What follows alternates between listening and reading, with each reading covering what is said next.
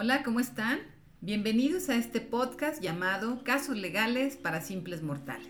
El día de hoy, como todas las semanas, traemos ante ustedes un caso sumamente relevante, muy interesante, pero además que va a dar mucho tema a debatir.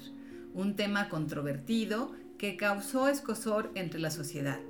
Sin embargo, me parece importante que demos puntos de vista que en los cuales la, Suprema Corte de Justicia de la Nación ya ha resuelto. Les traemos ante ustedes el caso del matrimonio igualitario. Este caso será expuesto por el licenciado José Carlos Montalvo Longoria. ¿Cómo estás, licenciado? Me encuentro muy bien, maestra. ¿Usted cómo está? Muy bien, gracias. Aquí muy contento de que nos acompañes en este podcast y que nos puedas explicar lo que tú investigaste, lo que analizaste en cuanto a este tema de matrimonio igualitario. Me gustaría que empezáramos este podcast explicándoles eh, el, principalmente pues de dónde proviene este término de matrimonio igualitario y qué es lo que tú investigaste al respecto. Bueno, maestra, este, debemos de recordar que en la última década los derechos de las personas de todas las orientaciones sexuales e identidades de género han estado en el centro de discusión en los diferentes foros, tanto nacionales como internacionales. Esto debido a las discriminaciones que en la mayoría de los tratados de más de 50 años aún existe. Claro, esta pues no es razón para que por un lado desde la interpretación evolutiva no se haya desarrollado el contenido que alcance el principio de igualdad. Entonces, en busca de este principio de igualdad, el término de matrimonio igualitario es un término más inclusivo sin distinción de orientación sexual e identidad de género. Este término de matrimonio igualitario, como lo hemos dicho, es un tema muy actual, muy reciente y el cual ha causado controversia pero ¿nos podrías decir cómo ha evolucionado este término? Eh, claro, para enero del 2016, 21 países habían reconocido este principio de igualdad, siendo pioneros en Latinoamérica países como Argentina y Uruguay. Por otro lado, Chile propone el concepto de uniones civiles para diferenciarlo del matrimonio heterosexual. Y en su primer momento, la Ciudad de México con las sociedades de convivencia. Esto en el 2001. Hay que recordar que las sociedades de convivencia eh, básicamente son una relación de dos personas del mismo sexo que pretenden establecer un hogar en común. Es necesario destacar que todo esto fue y ha sido posible mediante el activismo de la comunidad LGBTIQ, haciendo diferentes marchas en, en diversos lugares para que les reconocieran sus derechos. ¿Qué fue lo que arrojó como resultado esta lucha de estas personas? Bueno, en un primer momento eh, hablamos sobre las sociedades de convivencia en el 2001, pero no es hasta diciembre del 2009 que la Asamblea Legislativa del aquel entonces Distrito Federal reformó el artículo 146 del Código Civil, estableciendo que el matrimonio sería la unión libre entre dos personas. Contra esta reforma, el que entonces era Procurador General de la República, Eduardo Medina, presenta una acción de inconstitucionalidad con número 2, diagonal 2010, argumentando un par de cosas en concreto. Cabe señalar que esta acción de inconstitucionalidad que está mencionando está contenida o fundamentada en el artículo 105 de la Constitución en su fracción segunda, que se hace consistir cuando hay una contradicción entre una norma general y la Constitución. ¿Qué es lo que planteó el en aquel momento Procurador General de la República, que ahora se denomina Fiscalía General de la República? Él argumentaba dos cosas en concreto. Por un lado, la figura del matrimonio no implicaba algún tipo de discriminación, ya que podía existir algún tipo de figura afín. Al el incluir personas del mismo sexo dentro de la figura del matrimonio les permitiría adoptar tanto niñas y niños, lo cual iba en contra del interés superior del niño. Básicamente lo que resaltaba o lo que él buscaba pelear es que estas modificaciones al Código Civil se apartaban del fin constitucional de protección a la familia que estableció el constituyente en 1974, como es la protección al desarrollo y la organización de la familia. Y bueno, contra esto la mayoría del Pleno determinó que la Constitución mexicana protege a la familia en todas sus formas, además de que se apoyan en los principios de Yogyakarta, que estos fueron creados en el año 2006 y nos hablan sobre la aplicación de la legislación internacional de derechos humanos en relación con la orientación sexual y la identidad de género.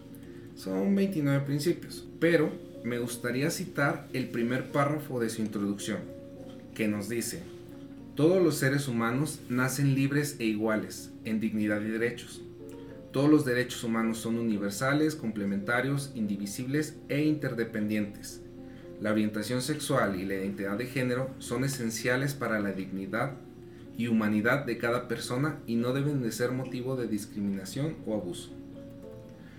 Otro punto para destacar es que desde el inicio de nuestra historia legislativa hasta estas fechas, la regulación del matrimonio ha cambiado drásticamente. En un principio, la procreación era un fin esencial del matrimonio, pero esto va desapareciendo y se elimina definitivamente a partir del año 1974.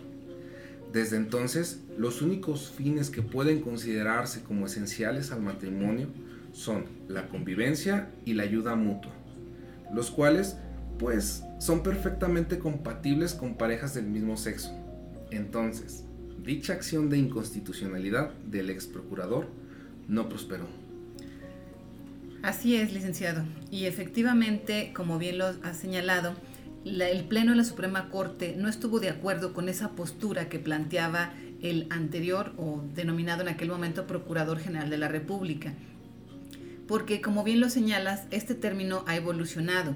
Si estamos tomando en cuenta que el término de procreación está haciendo alusión a que todos los matrimonios que se casan entonces tendrían que procrear hijos. E inclusive entre matrimonios de diferente sexo, es decir, hombre y mujer, no generalmente ese es el fin del matrimonio. Por lo cual también se consideró, como bien lo dices, que eh, no era necesariamente o no debería ser el principal fin, sino también puede ser la convivencia o la ayuda mutua y la solidaridad. También hay que señalar otro tema, como bien lo refieres tú, las fechas. Si estamos tomando en cuenta que el Código Civil de este tiempo, estamos hablando del 74, era casi 30 años después que se está planteando esta posibilidad. El Procurador General de aquel tiempo estaba en contra de esta, de esta posibilidad que hubiera de modificación al Código Civil. Sin embargo, la Corte fue muy atingente en señalar que esto debería ser procedente y por lo cual no prosperó, como no lo ha señalado. Pero nos podrías decir qué, como, qué se tomó como referencia para poder llegar a esta resolución. Se tomaron en cuenta los principios de, de Yogyakarta. Aparte, a mí me gustaría traer lo que es este, a colación, lo que es la doctrina de separados pero iguales que adoptó la Corte Suprema de los Estados Unidos en el caso de Plessy contra Ferguson. Hay que recordar que esta doctrina eh, establecía que sí había posibilidad de que las personas de color y las personas blancas fueran escuelas, sin embargo iban a escuelas separadas. Así como había escuelas separadas, también había camiones donde, bueno, era un camión para gente blanca y un camión para gente de color. Básicamente el ex procurador, en este caso en particular, mm, eso era lo que quería, que hubiera los mismos derechos, pero fuera diferente la figura del matrimonio. Sí, y es que esta doctrina que estás señalando tú fue resuelta, como bien lo señalas, por la Corte de Estados Unidos, pero principalmente porque inclusive se hacía esa diferencia hasta en los autobuses o en los vagones, ¿verdad? Sí, claro que sí, maestro que ponían vagones para personas blancas o personas de color, haciendo una diferencia entre ellos a pesar de ser personas, a pesar de ser iguales, por eso es que lo llamas tú separados pero iguales.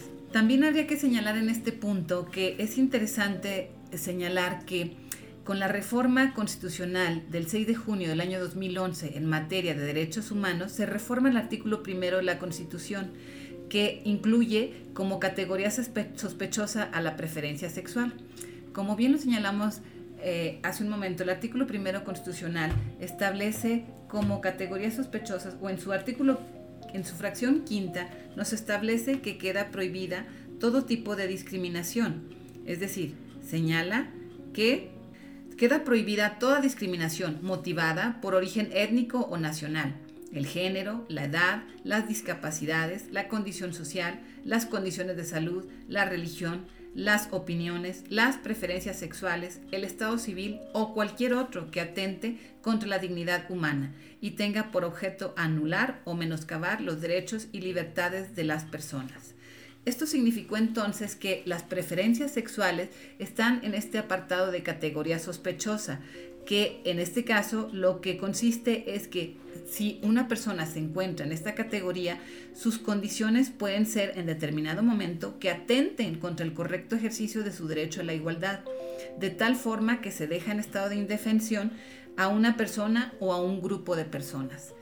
Esto significaría entonces que estas personas de la comunidad LGBTIQ pueden estar en esta categoría sospechosa de vulnerabilidad y por ello es que se ha establecido también que pueda ser dentro de esta parte esa protección que establece la Constitución en su artículo primero.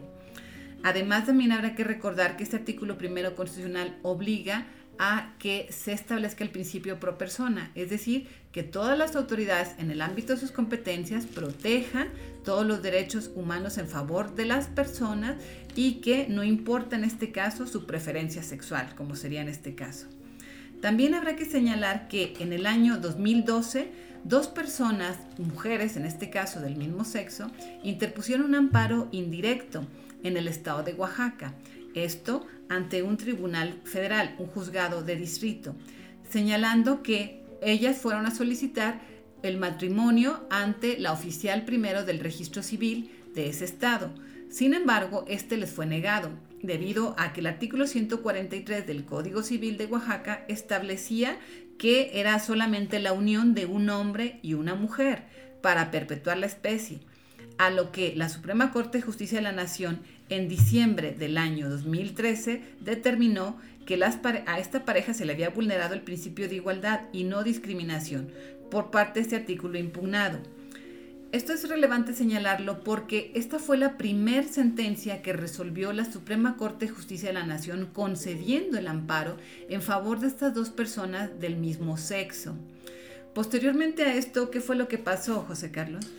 Eh, bueno, meses después, 39 personas homosexuales presentaron un amparo, donde ellos argumentaban que la existencia del propio artículo 143 los discriminaba esto quiere decir que a lo mejor esas 39 personas no se querían casar, pero sin embargo ellas sentían que estaban siendo discriminadas por la propia existencia de ese artículo.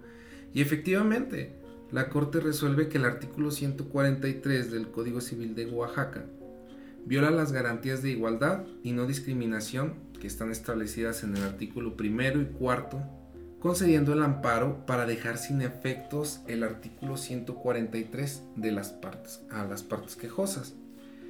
Creo que aquí es, también importante eh, ver o analizar un poquito cómo es que resuelve la corte y toman mucho de referencia un caso de, bueno, el caso de Tonen versus Australia, que lo resuelve el Comité de Derechos Humanos de la ONU, donde bueno, Tonen es una persona como cualquier otra, pero a él se le hace un poquito discriminatorio el hecho de que en Australia exista una ley que prohíba y que aparte de que prohíba, pene a las personas que tengan relaciones sexuales con, con homosexuales.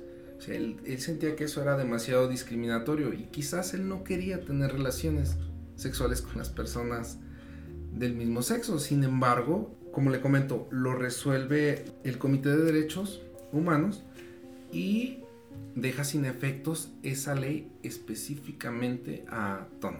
Sí, y es que si tomamos en cuenta también que en México existe el principio de relatividad, es decir, que en México solamente se protege a aquella persona que interpone el amparo, es decir, su ámbito de protección solamente será para los quejosos de ese amparo propiamente.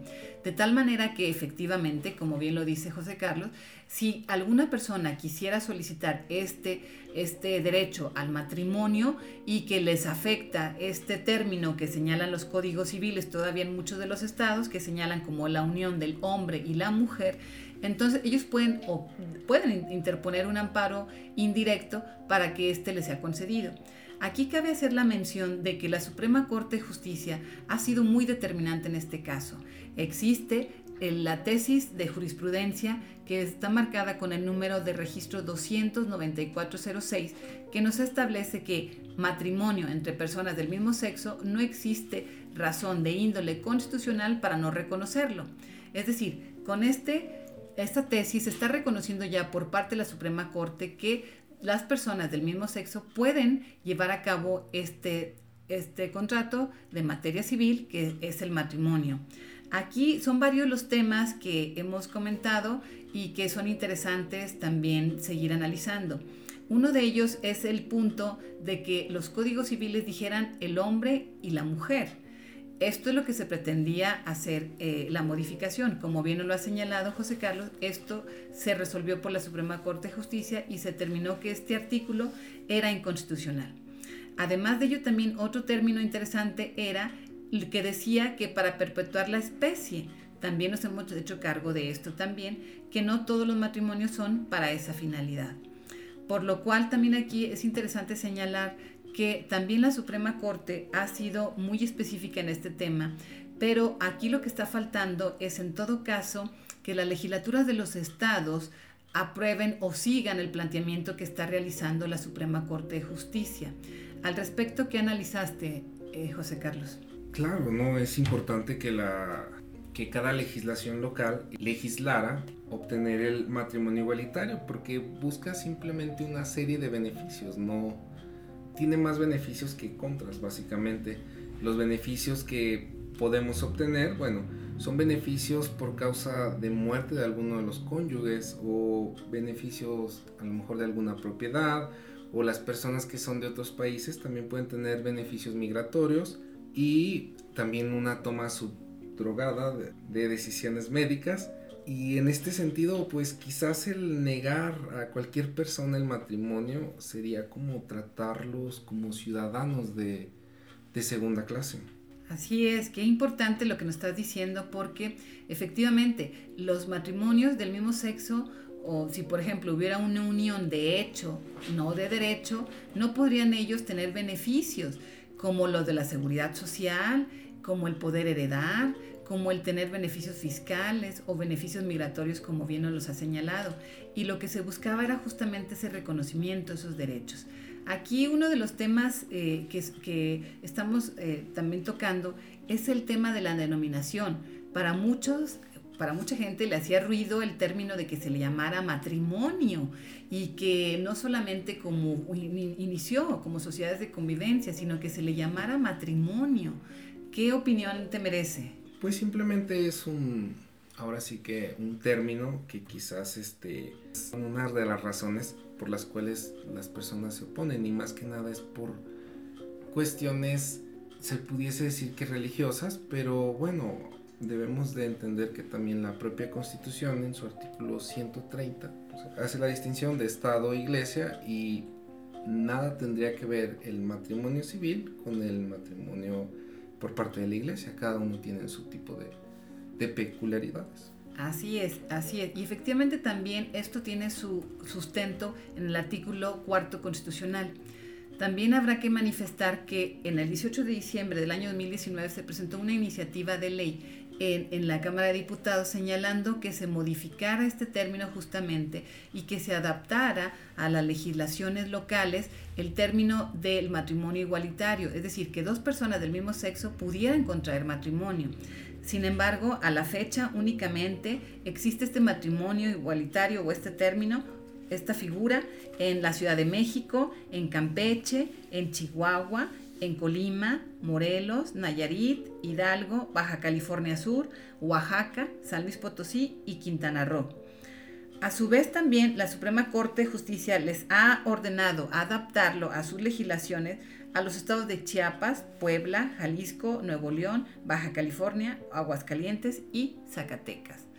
Cabe hacer la mención de que la Corte, al resolver este primer amparo, que habrá que señalar también, José Carlos, que fue una de las primeras resoluciones a nivel internacional, toda vez que la primera resolución eh, fue dictada en Sudáfrica, México sería aproximadamente la segunda con esta resolución del 581 diagonal 2012 emitida por la primera sala.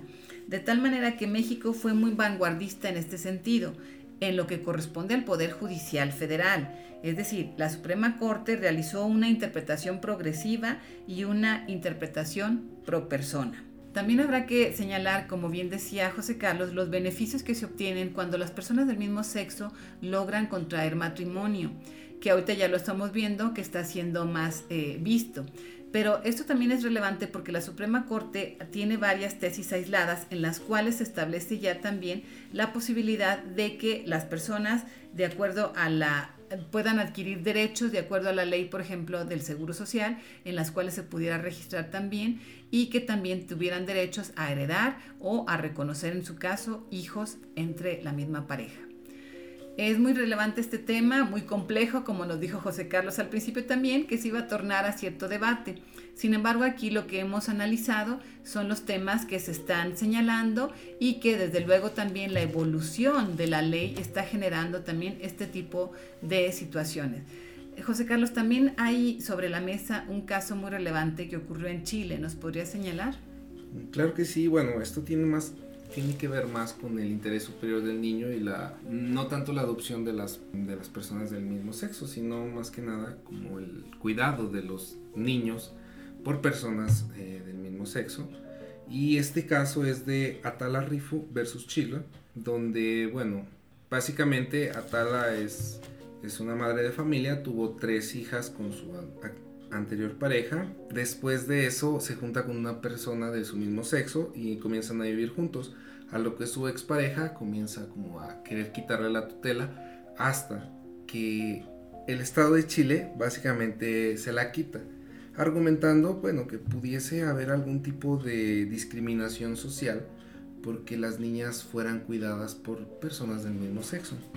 A lo que bueno, eh, la Corte Interamericana de Derechos Humanos resuelve que si bien sí existe o pudiese existir la discriminación social por parte de raza o de que sus padres tengan el mismo sexo o de color, de lo que sea, este, los estados no pueden utilizar esto como justificación. Aparte de que se presumía que una pareja del mismo sexo no es como capaz de poder educar a estas niñas.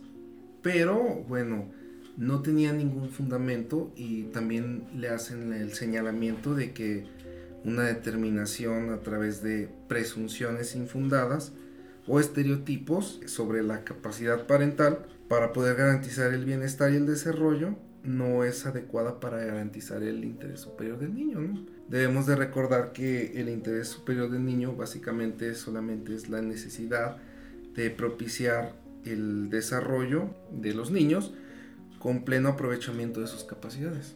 Sí, ¿y hasta dónde llegó este caso? Bueno, pues eh, llegó hasta la Corte Interamericana de Derechos Humanos. Resolviendo a favor de Atala. A favor de, de Atala y le regresan pues la tutela de sus tres hijas. Así es. Cabe hacer mención que este caso es muy relevante, como bien lo ha señalado el licenciado José Carlos, porque Atala Rifo era una jueza de Chile y efectivamente ella en su matrimonio normal pues tuvo estas tres hijas, pero después ella se une con una persona del mismo sexo y es cuando llega a pasar todo esto. Es un caso muy relevante también para este tema que es muy bueno hacerlo ver en este sentido, porque también ya hay en este caso eh, resolución de la Corte Interamericana en el cual se pronuncia en este sentido. Por todo esto es muy relevante este tema que ya, ya dijo al principio José Carlos, tiene mucha tela de dónde cortar. Me gustaría nada más que nos dieras como tu conclusión del tema, José Carlos, ¿qué te pareció?